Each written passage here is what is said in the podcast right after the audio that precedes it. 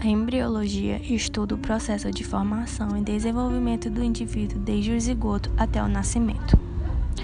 Ao longo do crescimento embrionário, alguns genes são ativados e outros desativados. Dessa maneira surge a diferenciação celular, ou seja, tipos de celulares com formatos e funções distintas que organizam os diversos tecidos e posteriormente formação do órgão.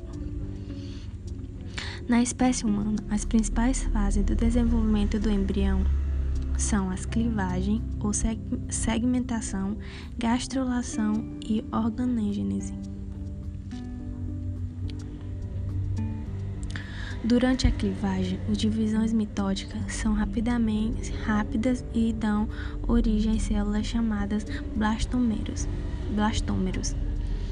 Diante da velocidade com as células se dividem, o embrião apresenta aumento do número delas, mas não de tamanho.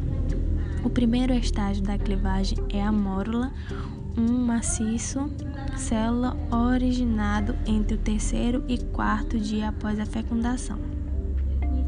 Na segunda e última etapa ocorre a blástula, onde células delimitam uma cavidade interna chamada blastocele, cheio de um líquido produzido pelas próprias células.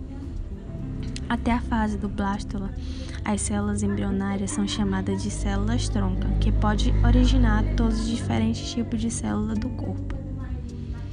A partir da blástula inicia a fase da glastulação, onde o embrião começa o aumento de tamanho e surge o instinto instintivo primitivo ou arquênquero e corre a diferenciação dos folhetos germinativos ou embrionários. Os folhetos darão origem aos diferentes tecidos do corpo e se dividem em ectoderme, endoderme e mesoderme. A ectoderme epiderme, unha, pelos, córnea, cartilagem e ossos da face, tecido conjuntivo das glândulas salivares, lacrimais, timo, tireoide e hipófise, sistema nervoso, encéfalo e neurônios, entre outros. Endoderme, pâncreas, sistema respiratório, exceto cavidade nasal, pulmões, fígado e epitélio, epitélio da bexiga urinária, entre outros. Mesoderme, derme da pele, músculo, cartilagem óssea, exceto da face, medula óssea, rim, útero, coração, sangue, entre outros. Ao final da glasturação, o embrião é chamado de gástrula.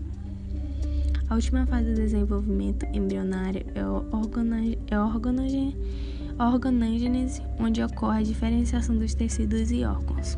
O primeiro estágio dela é a neurulação, quando a formação do tubo neural que se diferencia do sistema nervoso central. Durante a neurulação, o embrião recebe o nome de neurula.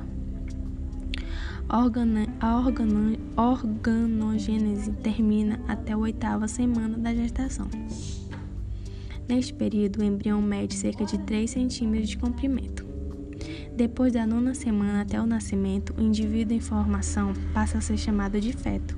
O nascimento ocorre em média durante a 38ª semana de gestação.